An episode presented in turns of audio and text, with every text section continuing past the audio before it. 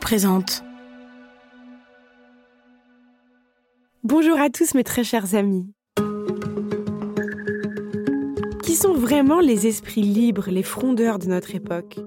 C'est devenu presque un poncif aujourd'hui de dire que la liberté d'expression est menacée par la cancel culture, que la subversion est devenue impossible. Dernier exemple en date, vous ne pouvez pas l'avoir manqué, c'est l'affaire Bastien Vivès. Alors pour rappeler juste un petit peu de contexte rapidement. Le BDiste devait voir son travail exposé au prestigieux festival d'Angoulême, qui est un peu le Cannes de la BD. La décision a créé une polémique car certains de ses dessins représentent carrément des images pédopornographiques. Alors attention, on ne parle pas de dessins un peu vulgos ou un peu à l'ancienne de mauvais goût, avec des pin-up avec des seins énormes ou des filles dénudées. Non, on parle d'images d'enfants avec le sperme de leur père dans les cheveux.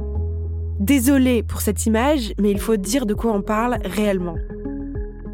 L'exposition a depuis été annulée.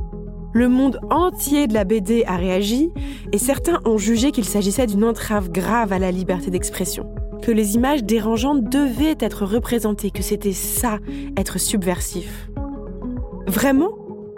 L'inceste touche plus de 10% des enfants en France, soit 6 millions de jeunes personnes.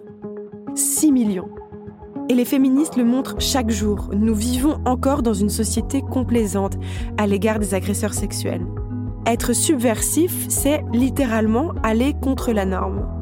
Rire de l'inceste de cette façon, la présenter comme un fait anodin, hélas, n'a rien de subversif. Il n'y a en réalité rien de plus banal, rien de plus normal.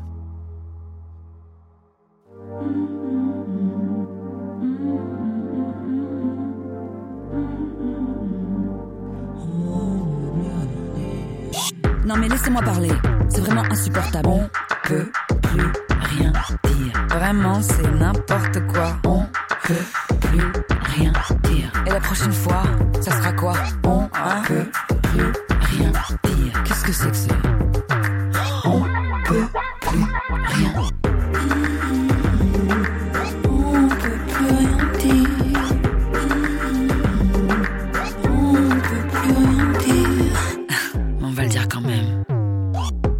Alors, comment être réellement subversif aujourd'hui?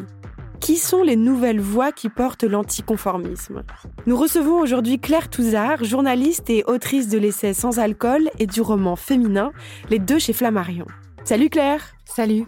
Alors, euh, on a titré cette émission Nous sommes l'anticonformisme. Euh, ça a été choisi en référence à un texte très percutant et très fort que tu as écrit et posté sur Instagram. Et j'aimerais commencer notre échange par en lire un petit extrait. Donc, je te cite. Demandez donc aux autrices ce qui est transgressif. Je pense qu'elles pourront vous répondre. Elles qui sont précaires, qui se battent pour développer de nouvelles idées, mais que l'on cesse de maltraiter, de placer au second rang. Nous sommes celles qui désobéissons, qui apportons la vérité, sous d'autres angles, qui sommes anticonformistes. Mais nous, personne ne nous défend. La liberté d'expression ne fonctionne que pour les dominants. Dès qu'une femme va à l'encontre du discours dominant, elle n'est pas transgressive, elle est radicale ou elle est folle alliée. Pourquoi tu as écrit ce texte?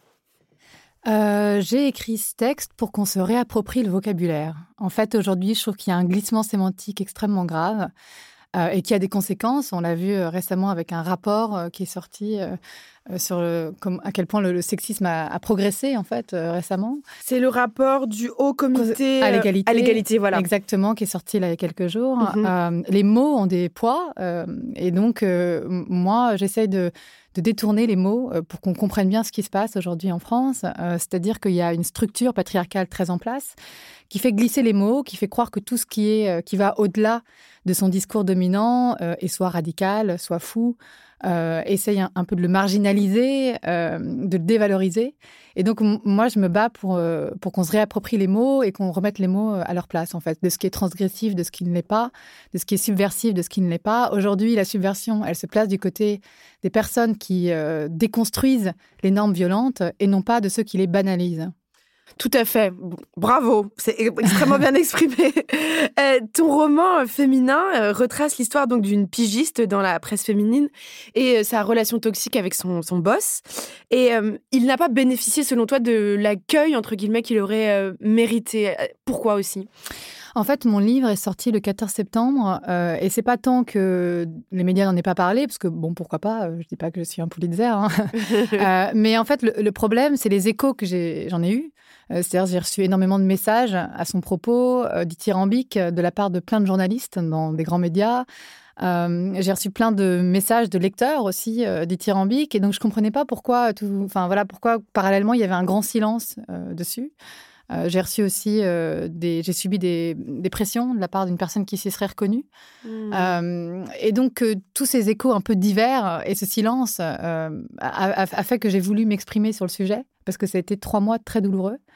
Et quand j'ai déterré un peu le sujet, je me suis rendu compte que plein d'autrices vivaient la même chose, qu'en gros euh, au-delà du, lynchage public, euh, qui, est, qui, peut être le cas, en fait, il y a aussi des, des pénalisations larvées, des boycotts, euh, des mises de côté euh, dont on parle peu. Et comme mon livre euh, euh, s'employait à un peu révéler le système. Il fallait que j'aille jusqu'au bout en révélant aussi euh, ce qui s'est passé pendant la promotion.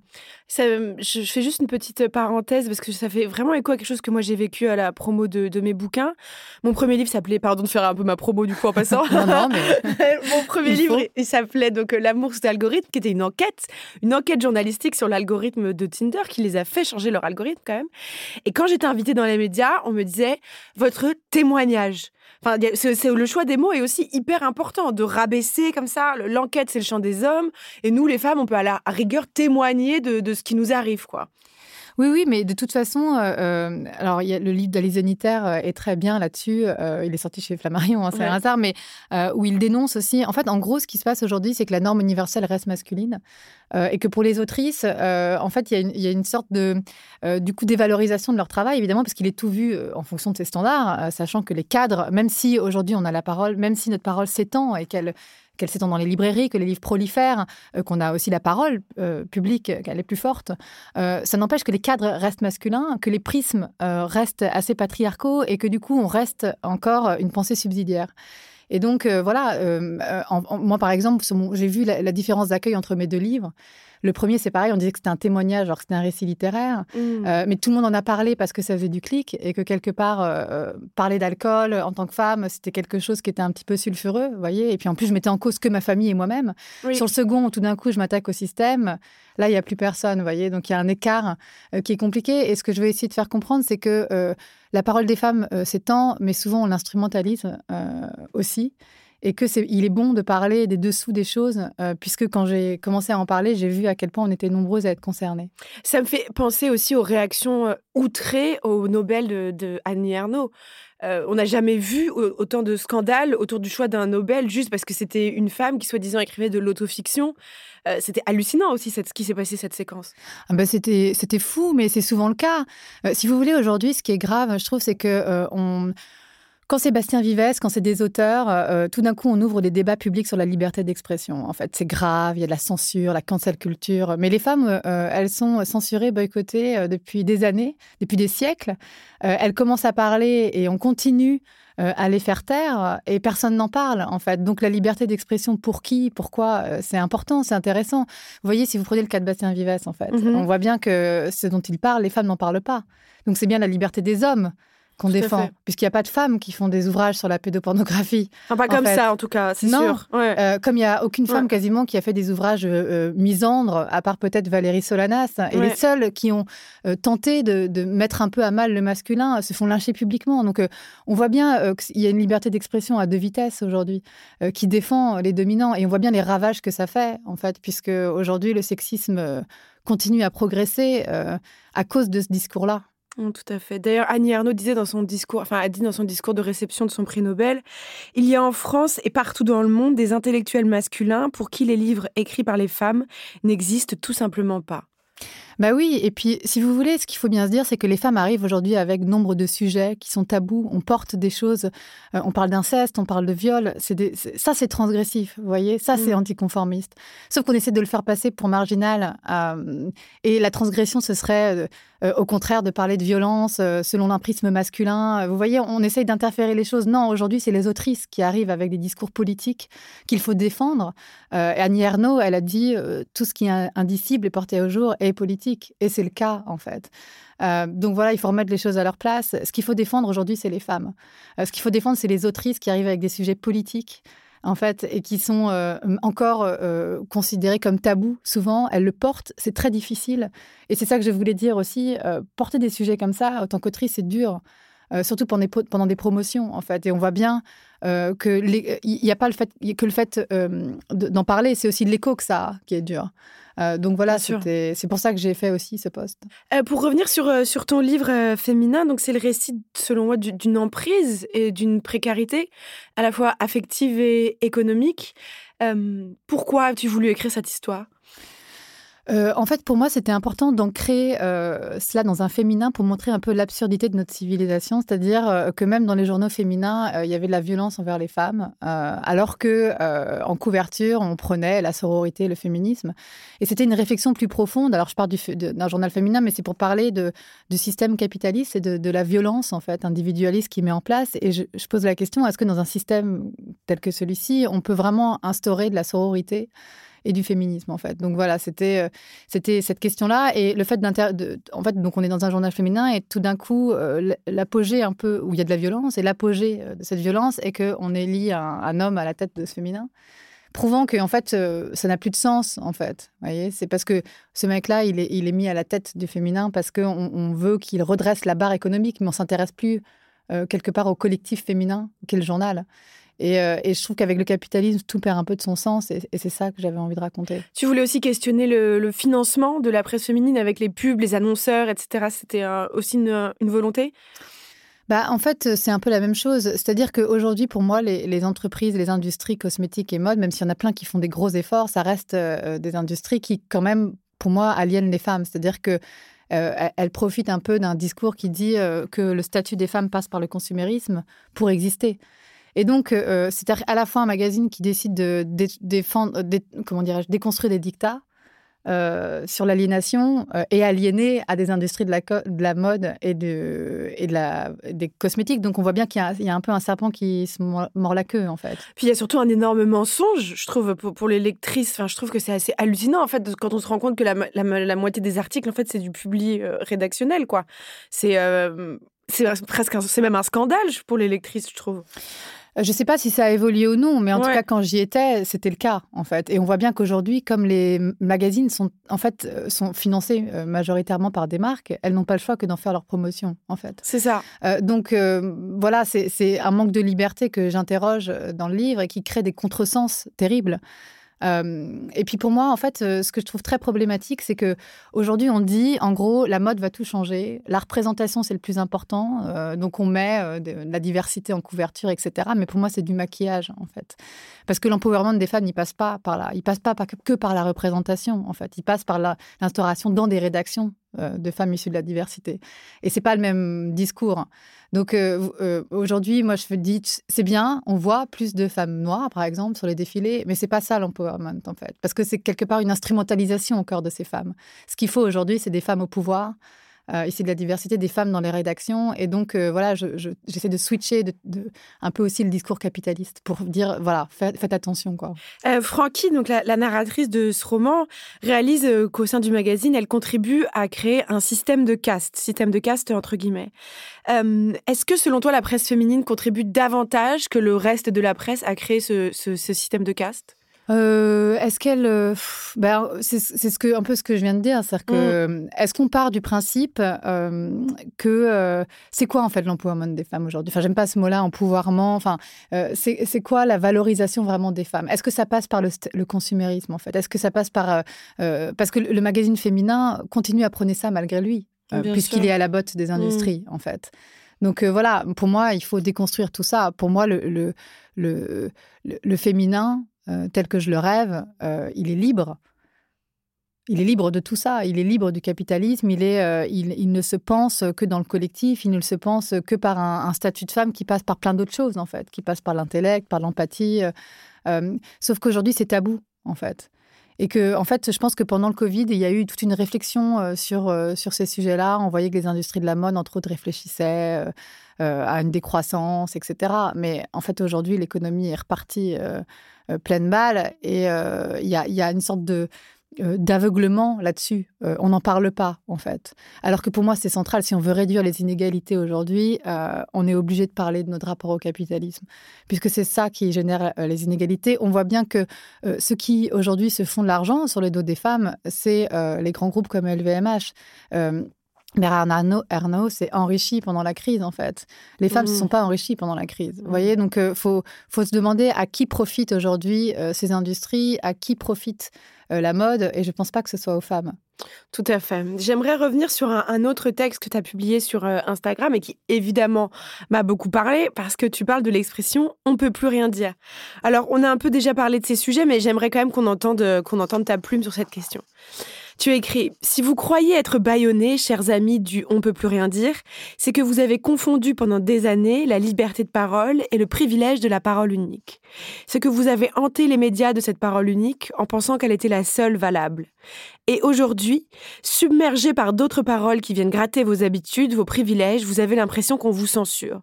On ne vous censure pas, on entend enfin le reste du monde.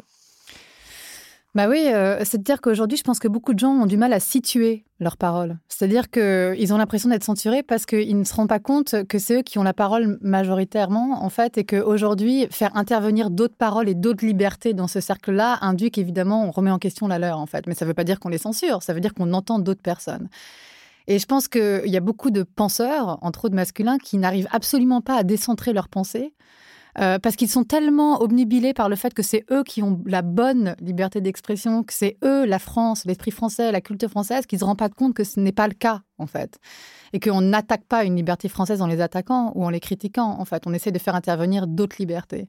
Et je pense que cette situation de la pensée, de, de, se prendre, de prendre en compte son privilège, c'est quelque chose euh, que n'arrivent pas à faire euh, les, hommes, les penseurs, euh, beaucoup de, médias aussi, de personnes médiatiques. Et donc, on arrive à des débats absolument stériles sur la liberté d'expression qui, moi, m'agace au plus haut point. En fait, la liberté pour qui, pourquoi, c'est vraiment les questions qu'on doit penser aujourd'hui. En fait, au lieu de parler de cancel culture, qui est un peu le mot facile euh, pour dire qu'en en fait, on remet juste en question des, paroles et c'est normal, puisqu'on est dans une démocratisation aujourd'hui de la liberté.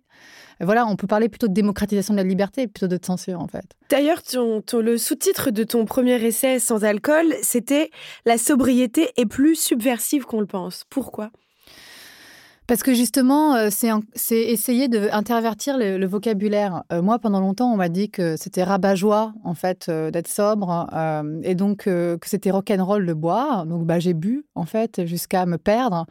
Et puis, quand je suis devenue sobre, pour me sauver, j'ai réalisé à quel point on utilisait le vocabulaire de la mauvaise façon, en fait. Euh, et qu'on continue à le faire. C'est pareil, tous les gens qui aujourd'hui sont dans l'empathie, euh, qui essayent de sauver un peu la société, euh, sont des radicaux extrêmes selon certains médias. en fait, encore une fois, c'est moi j'ai vraiment envie de me réapproprier les mots, de dire bah non, être sobre, ça peut être subversif, ça peut être, ça peut être la puissance aussi, la puissance de retrouver son cerveau, la puissance de revenir à un dépouillement, de revenir à soi. Euh, et ça, pour moi, euh, la sobriété, euh, elle a une dimension très subversive. D'ailleurs, elle a traversé le punk, elle a traversé énormément de courants alternatifs, en fait. Hein. Même Kathleen Hanna des Bikini Kill parlait de sobriété. Vous voyez, donc, en fait, voilà, encore une fois, tous, ces, personnes qui pensent que être cool, être subversif, c'est écraser les autres, continuer à être dans des systèmes de domination, picoler comme des trous, violenter les femmes. Euh, euh, c'est voilà, il faut leur reprendre leurs mots. Il faut le dire, bah non, en fait, euh, peut-être pas, pas forcément, je ne crois pas. oui, tout à fait. D'ailleurs, on parlait tout à l'heure de l'étude du HCE, mais un, un, chiffre moi qui m'a frappé, c'est que 41% des femmes veillent, à ne pas parler trop fort, déjà, ça, ça, je trouve ça ouf, et à mesurer leurs propos pour ne pas froisser les hommes. Donc, quand on se dit qui aujourd'hui euh, n'a pas le droit à la parole, enfin, comme tu disais, euh, ce ne sont pas les, dominants. Mais pour revenir sur la, sobriété, ça fait combien de temps maintenant aujourd'hui que tu ne bois plus? C'est marrant, j'en parlais avec euh, mon conjoint hier, ça fait trois ans et un mois, parce que j'ai arrêté en janvier. Comment tu as réalisé que ça posait problème dans, dans ta vie, ta consommation d'alcool? Bah moi, j'ai bu depuis mes 15 ans, donc j'ai 40 ans, donc euh, voilà, c'était, ça faisait quand même un bout de temps. Et en fait, euh, j'avais une consommation euh, un peu festive qui me permettait pas de dire que, enfin, je buvais pas dès le matin, que c'était problématique. Et pourtant, en fait, ça avait beaucoup d'incidence dans ma vie. Et, et, en fait, quand j'ai, c'est surtout quand j'ai arrêté que j'ai réalisé ça, en fait, à quel point j'étais en train de, sur plein de supports différents et plein de champs différents, euh, je faisais des mauvais choix, j'allais dans les mauvaises directions à cause de l'alcool en fait. Parce que au lieu, en fait, la sobriété, ça vous oblige à changer les choses changer votre quotidien parce que en fait vous êtes obligé de vous prendre la réalité en pleine face donc il faut changer les choses.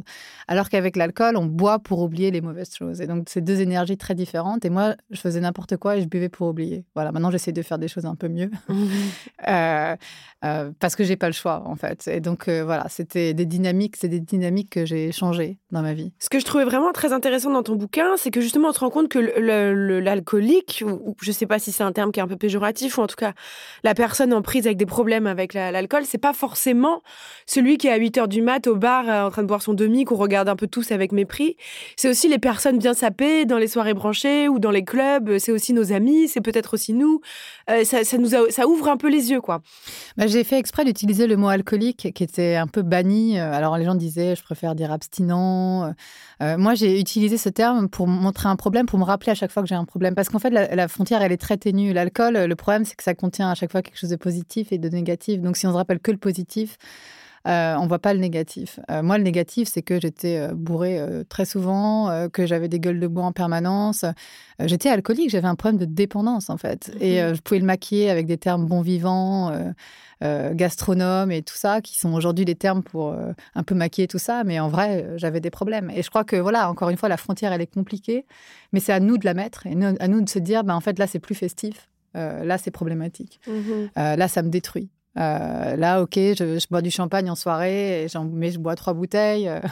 Enfin, moi, j'ai jamais bu de champagne par ailleurs. Mais ce que je veux dire, c'est que euh, quel que soit le glamour derrière, ça n'empêche pas la destruction. Et donc, voilà, c'est. En tout cas, pour moi, c'était c'était le cas. Quel conseil tu donnerais à quelqu'un qui s'interroge peut-être sur sa consommation pour savoir si il est pas si c'est problématique ou s'il doit juste totalement arrêter ou juste ralentir? Enfin, est-ce qu'il y a selon toi des, des, hum, étapes ou des ou des choses clés qui peuvent te permettre d'ouvrir les yeux?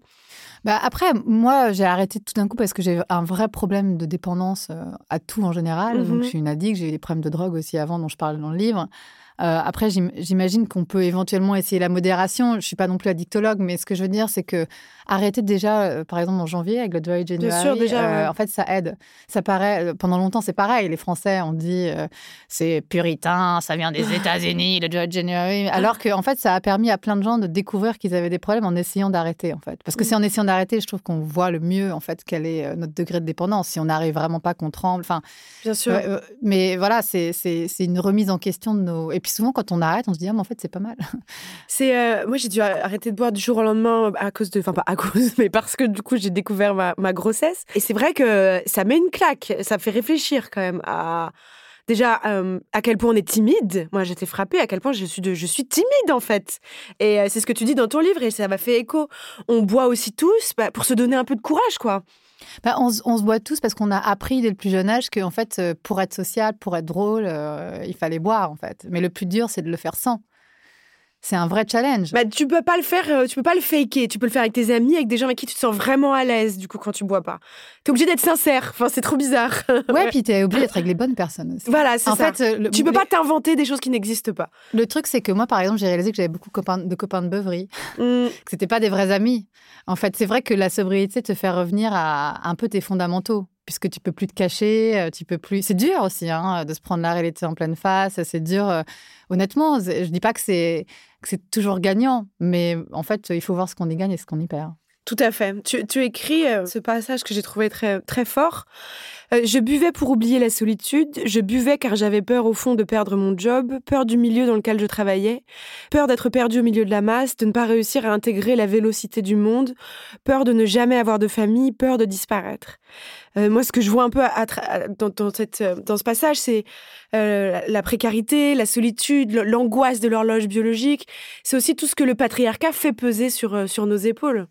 De, En fait, euh, je pense que faire un pas dans quelque chose de très conformiste, par exemple, l'alcool, c'est une norme. Mmh, tout à fait. Et en fait, quand j'ai fait un pas au-delà de cette norme, j'ai réalisé que en fait, l'anticonformisme, il était dans plein d'autres choses, en fait, dans plein d'autres territoires qu'on n'imaginait pas, en fait.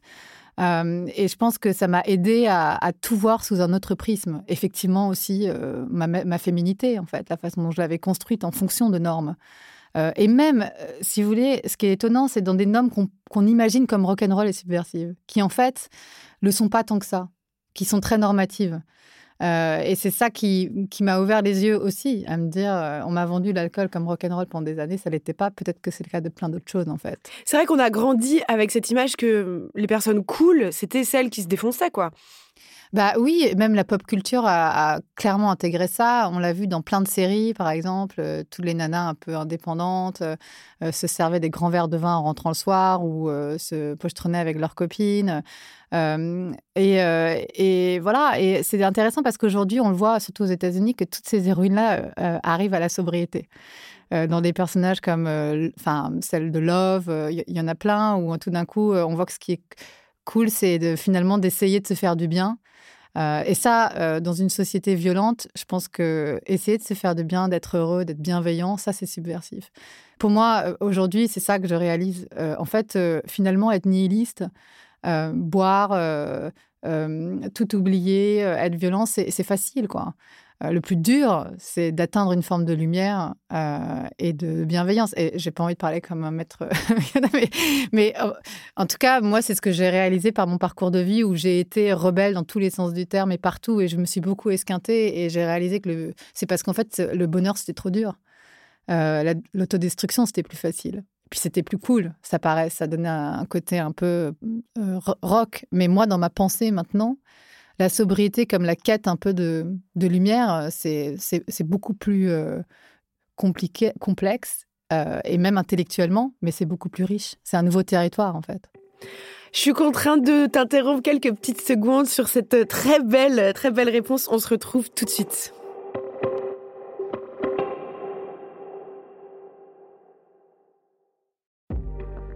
Merci d'être avec nous. C'est toujours On peut plus rien dire. Nous sommes en train de nous demander ce que c'est vraiment être subversif en la délicieuse compagnie de Claire Touzard. Est-ce que selon toi, on est encouragé à boire en France? Tu parlais tout à l'heure de Dry January. On a vu le scandale que ça a, créé quand euh, l'État a peut-être voulu soutenir cette démarche et qu'il a dû euh, rétro-pédaler sous la pression des, des pas des marchands de vin, mais des producteurs de vin. Bah oui, euh, on est encouragé parce que en France, euh, l'alcool euh, c'est aussi un business en fait, et que les lobbies du vin sont, font toujours pression sur le gouvernement pour pour voilà pour pour, le, pour arrêter le Red January comme ça a été le cas, etc. c'est particulier la France puisque voilà c'est on est très lié à, à ce terroir et à cette production de vin qui est quand même notre économie. Donc ça arrange le gouvernement qu'on boive. Euh, enfin voilà, et malgré les milliards que coûte d'ailleurs l'alcoolisme en France. Oui, tout à fait. Euh, mais c'est le cas. Euh, donc c'est assez, c'est vrai qu'on a un rapport à. il faut toujours se demander pour qui on boit aussi. C'est comme finalement ça, les deux livres se rejoignent parce que c'est le, luxe féminin et sans alcool, parce que le luxe et l'alcool sont les deux grosses productions françaises.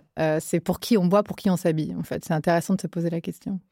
Ça, oui, c'est fou, j'avais jamais vu les choses comme ça, mais oui, c'est vrai, tout bah à fait. Ouais. Du coup, je, me j'attaque un peu les deux grandes, euh, les deux grands piliers de l'économie française, mais c'est vrai, en fait. Pour qui on le fait, euh, c'est intéressant de se poser. Vous savez, c'est comme la cigarette. Euh, pendant longtemps, on nous a fait croire qu'en fait, on, fumait pour être cool, et le, il y avait le cowboy Marlboro qui était libre, et c'était génial. Et, en fait, après, on a découvert qu'en fait, on, fumait pour donner de la thune à Philippe Maurice, en fait, et que mm. nous, on attrapait des cancers.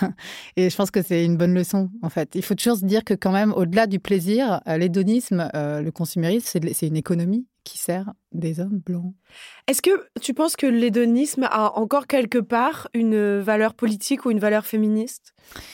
Bah, c'est intéressant parce que euh, l'hédonisme est très associé à la consommation, en fait.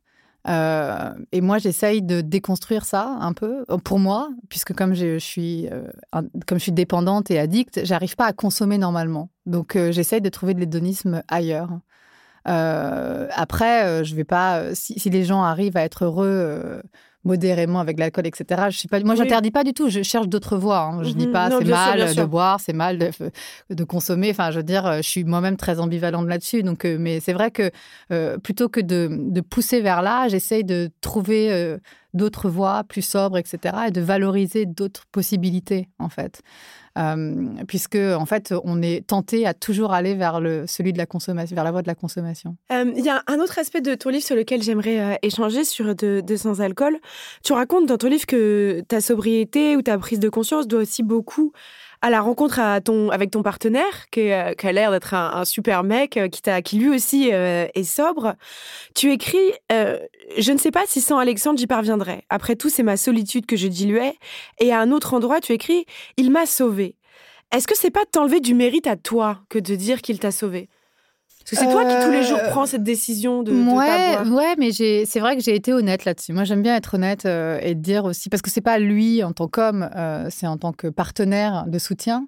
parce que j'ai découvert au fur et à mesure que le groupe de parole, le soutien d'autres personnes était essentiel dans l'arrêt. après, l'arrêt, je le mets dans d'autres parties du livre, c'est moi. C'est ma mmh. décision. Elle, elle était antérieure à la rencontre d'Alexandre. je lui dois pas ça. Par contre, c'est vrai que c'était plus pratique d'avoir quelqu'un qui lui aussi a arrêté pour en discuter, en fait. Euh, et voilà, je pense que les groupes de parole, les groupes de soutien, c'est quelque chose de très important. Euh, je parle des AA dans le livre aussi. Mhm. Et je ne sais pas si, euh, voilà, c'est certain que sans interlocuteur, j'aurais sans doute eu du mal, mais j'ai vu aussi les limites de ça, puisque dans notre couple, ça a créé des problèmes. Et je pense que les interlocuteurs, ils doivent être extérieurs, en fait, mhm. à sa vie intime, en vrai. Parce que quand, quand j'ai lu ton livre, à cet instant, je me suis dit, mais mince, mais euh, parce que moi aussi, je me suis posé des questions, hein, sincèrement, sur mes consommations d'alcool, de produits, etc. Je me dis, mais merde, mais comment je vais faire, moi, si j'ai pas rencontré le prince charmant? Est-ce que c'est la, condition euh, sine qua non? Non, pas du tout, pas du tout. Je pense que c'est une décision très personnelle, en vrai. Mhm. Et je pense qu'il y a beaucoup de médias euh, un peu plus tradis qui ont utilisé ces phrases en disant, oui, c'est grâce à mhm. son conjoint, alors que pas du tout. C'est pas ce que je dis. Je pense que moi, c'est vraiment un, un, chemin personnel et on le voit.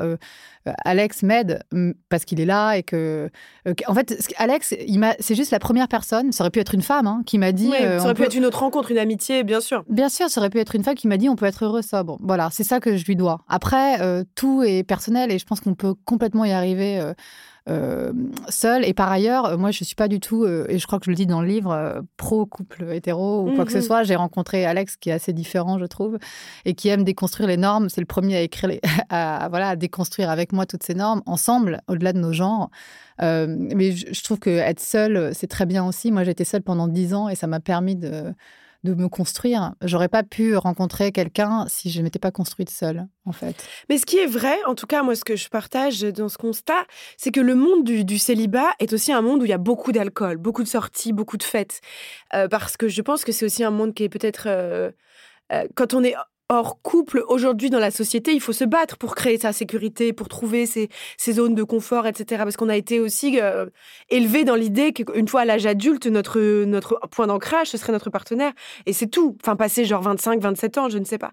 Donc, je pense qu'il y a aussi un peu ce sentiment de ne pas forcément savoir où chercher les liens ou l'amour. Enfin, en tout cas, c'est des questions que je me pose. Pourquoi ça picole autant chez les célibes C'est vrai. Bah parce que c'est un autre mode de vie. Mais après, moi, j'ai des copines célibes qui sont sobres et qui trouvent un autre mode de vie aussi. Ça dépend peut-être de l'âge aussi, mais qui mm. vont se balader en forêt, euh, qui, euh, voilà, qui trouvent l'extase euh, et la sobriété dans d'autres choses. je pense que le couple, c'est pas une solution en soi à la solitude. Il y a plein de gens qui sont très seuls en couple. Ah oui, en vrai. oui. Donc euh, voilà, c'est on se sent très seul en général et je pense que ça n'a rien à voir avec le couple parce que on peut quand on est célibataire avoir beaucoup d'amis et finalement être presque plus entouré qu'être avec un conjoint qui vous écoute pas ou euh, c'est pour ça que je dis que je prône pas du tout le couple. Au contraire, j'ai été anti-couple pendant longtemps. Euh, et je voilà, je trouve que l'émancipation des femmes passe aussi par la solitude, mais je trouve qu'on peut se trouver d'autres couples fictif dans le sens où, je sais pas, les amis, euh, des activités intellectuelles, ou, euh, tout ça, ça peut remplir notre vie. Euh, on n'a pas besoin forcément d'être à deux. L'important, c'est de trouver des, des, activités qui vous remplissent, des champs qui vous remplissent de l'amour quelque part, que ce soit l'amitié, l'amour. Euh, voilà, c'est ça qui est important, c'est d'être heureux, de, la, quelle, que, soit la façon. Euh. moi, je m'attendais pas du tout à rencontrer quelqu'un. Ouais. Euh, j'avais pas envie, en fait.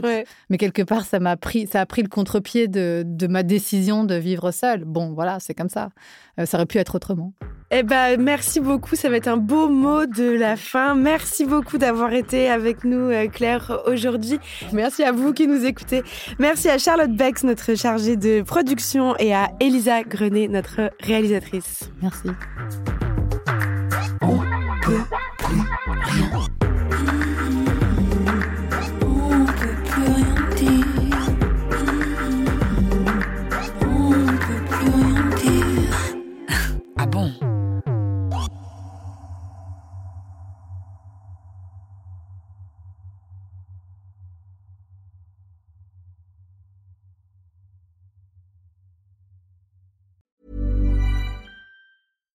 Deserves the best, and there's no better place to shop for Mother's Day than Whole Foods Market. They're your destination for unbeatable savings, from premium gifts to show-stopping flowers and irresistible desserts. Start by saving 33% with Prime on all body care and candles. Then get a 15-stem bunch of tulips for just $9.99 each with Prime. Round out Mom's menu with festive rosé, irresistible berry chantilly cake, and more special treats. Come celebrate Mother's Day at Whole Foods Market.